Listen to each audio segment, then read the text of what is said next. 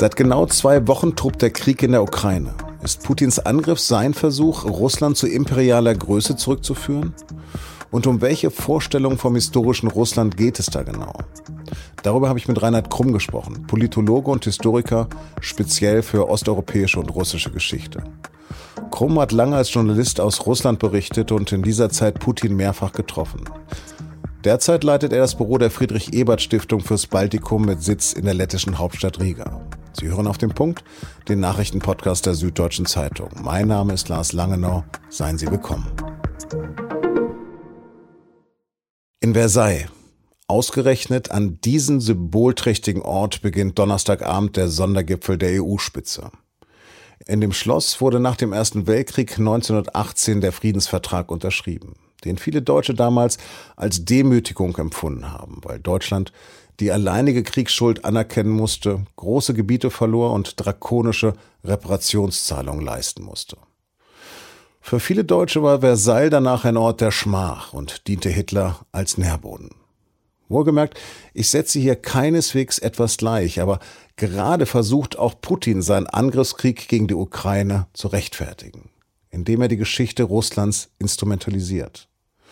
Deshalb machen wir in dieser Sendung einen Ausflug in die russische und ukrainische Vergangenheit und einen Spagat zurück in die Gegenwart. Über Putins Geschichtsverständnis, seine Vordenker und auch religiöse Momente im aktuellen Konflikt habe ich mit dem Historiker Reinhard Krumm Donnerstagvormittag am Telefon in Riga gesprochen.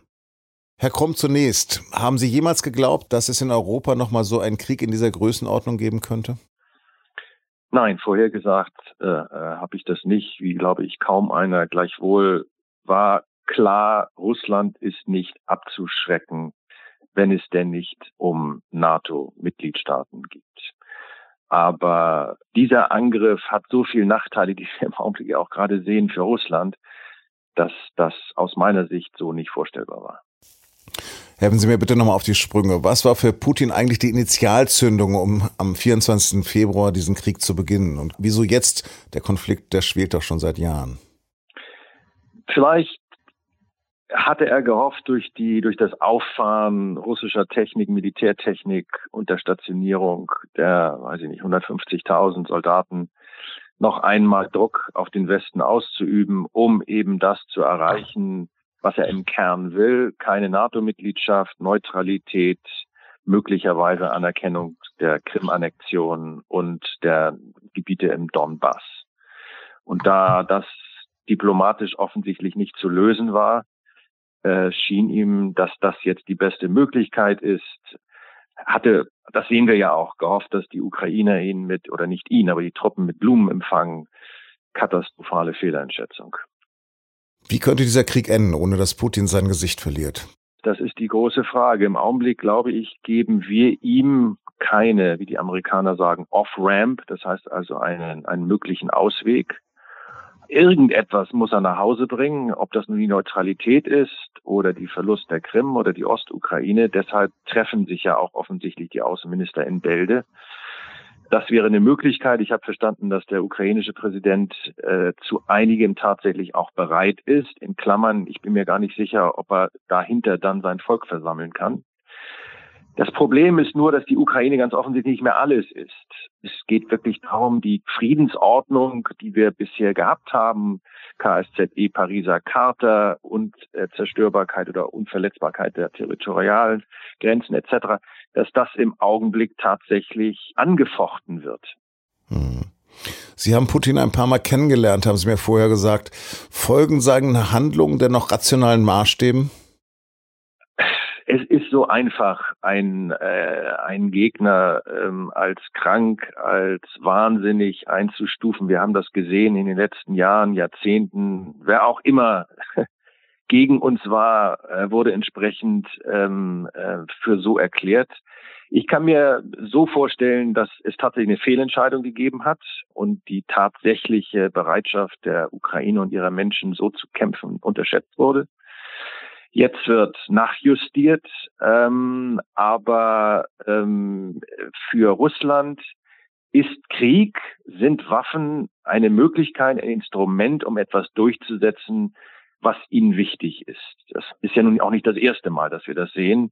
Hat es übrigens auch schon unter Jelzin gegeben, äh, seinem Vorgänger. Ähm, und insofern, ich würde immer noch behaupten, das ist im Rahmen der Rationalität, die wir halt nicht mehr wahrgenommen haben. Für uns ist Krieg kein Mittel mehr, schon lange nicht mehr, zumindest in der EU für die Amerikaner immer ein bisschen anders. Insofern nach wie vor wird dort entschieden. Die Frage ist nur, äh, auf welcher Grundlage? Also welche Informationen stehen dem Präsidenten zur Verfügung? Und da scheint es tatsächlich eng und einsam um ihn zu werden. Ähm, und dann ist es ja fast ein Mechanismus, der gar nicht mehr zu bremsen und zu stoppen ist.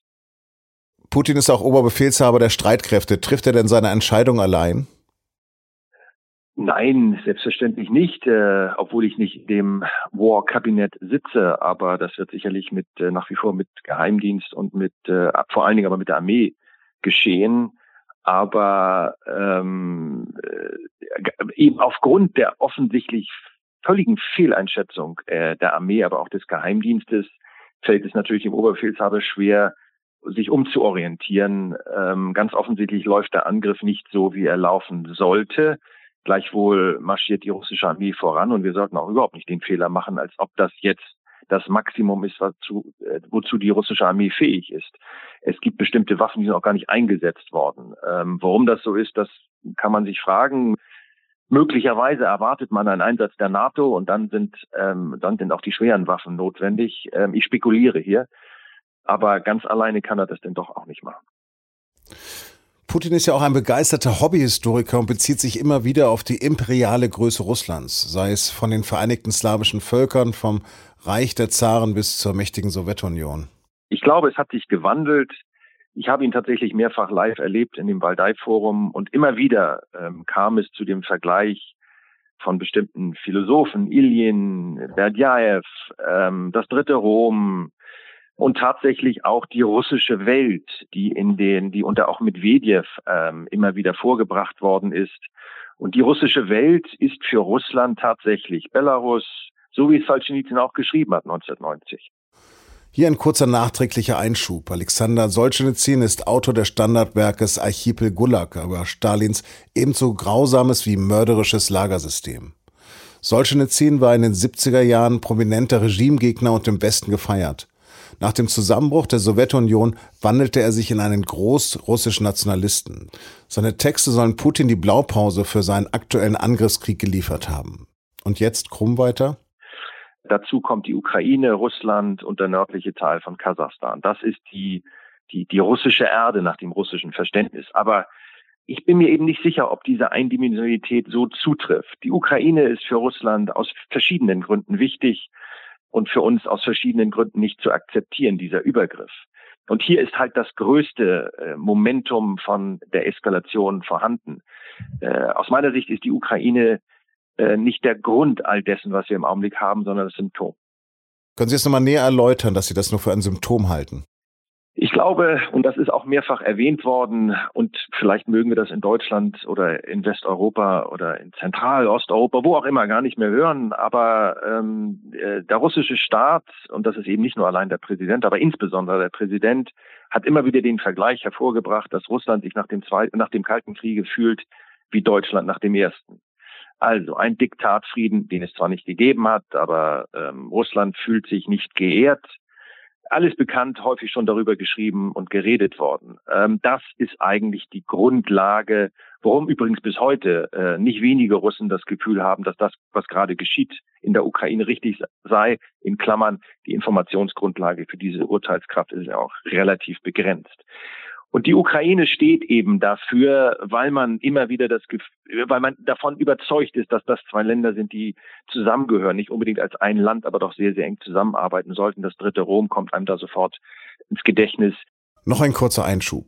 Moskau versteht Russen als drittes Rom. Nach dem ersten des Römischen Reiches, bis es 1054 zur Teilung der christlichen Welt in Katholiken und Orthodoxe kam, dem großen Schisma. Und zweitens dem Rom bis zum Fall Konstantinopels 1453. Die Byzantiner nannten sich selbst Romaioi, griechisch für Römer. Moskau jedenfalls ist Sitz von Kyrill I., dem umstrittenen Patriarch der ganzen Russ. Ein Mann, der den Krieg gutheißt und sich als Bewahrer der Orthodoxie sieht. Jetzt aber krumm weiter.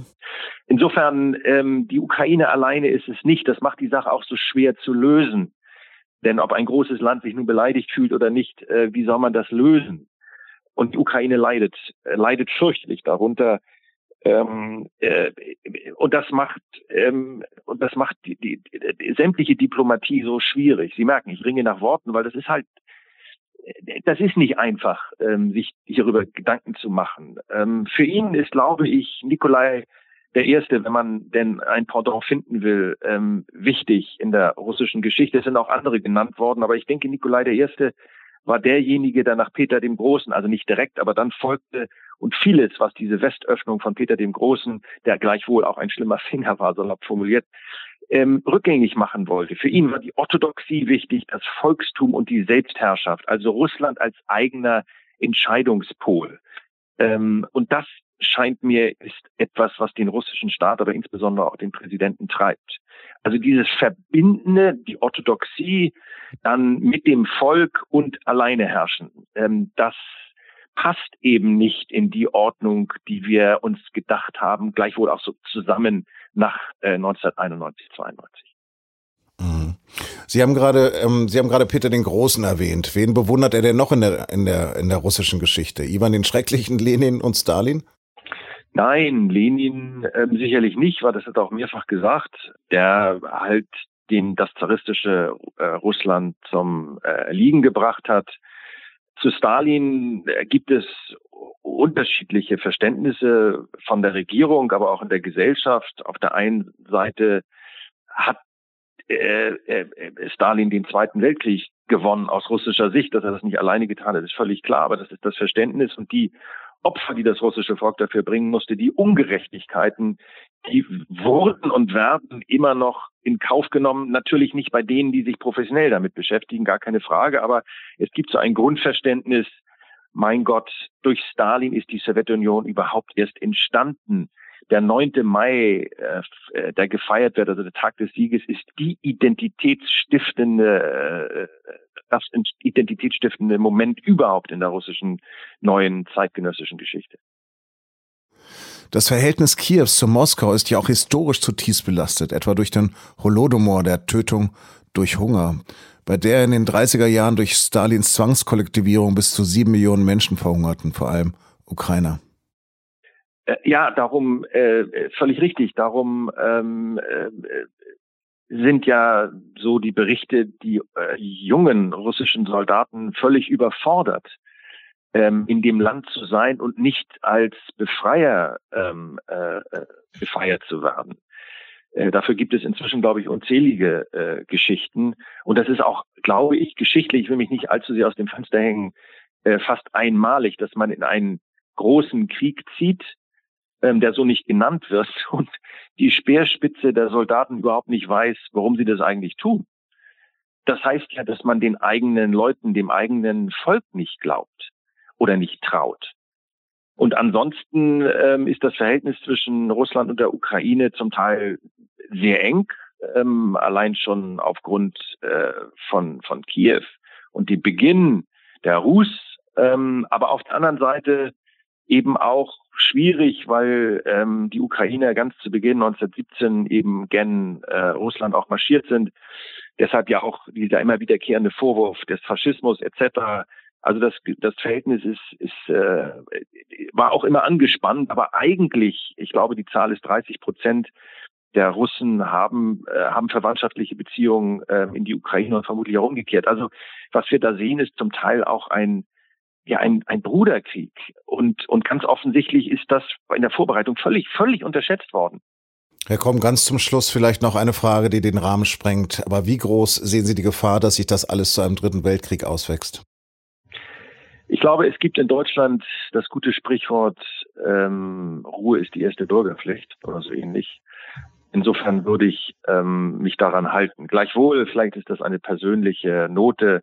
Mein Vater ist in äh, Königsberg, unweit von Königsberg in Insterburg geboren und ist nach dem Zweiten Weltkrieg halt ähm, geflüchtet mit all seinen Sachen oder mit einigen seiner Sachen. Und manchmal ganz, ganz hinten im Hinterkopf habe ich das Gefühl, mein Gott, äh, Muss der Sohn jetzt Ähnliches tun, indem er Riga ähm, zu Fuß verlässt? Herr Kromm, haben Sie vielen, vielen Dank fürs Gespräch. Danke Ihnen. Um den Kontext des Gesprächs besser zu verstehen, habe ich Ihnen weiterführende Texte in den Shownotes verlinkt.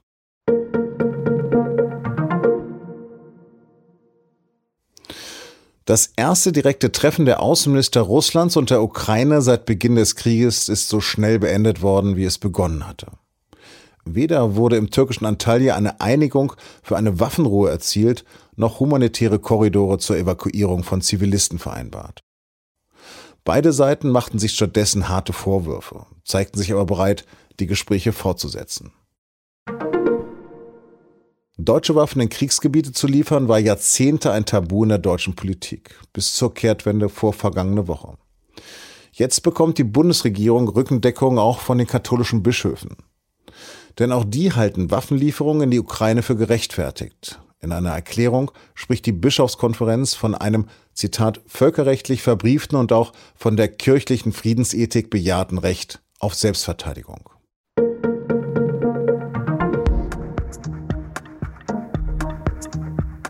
Redaktionsschluss für Auf dem Punkt war 16 Uhr. Produziert hat die Sendung Emanuel Pedersen. In diesen Tagen bin ich übrigens einem wunderbaren Zitat von Václav Havel wieder begegnet, dem tschechischen Intellektuellen und ehemaligen Präsidenten. Es lautet, Hoffnung ist nicht die Überzeugung, dass etwas gut ausgeht, sondern die Gewissheit, dass etwas Sinn hat, egal wie es ausgeht. In diesem Sinne vielen Dank fürs Zuhören und bis morgen.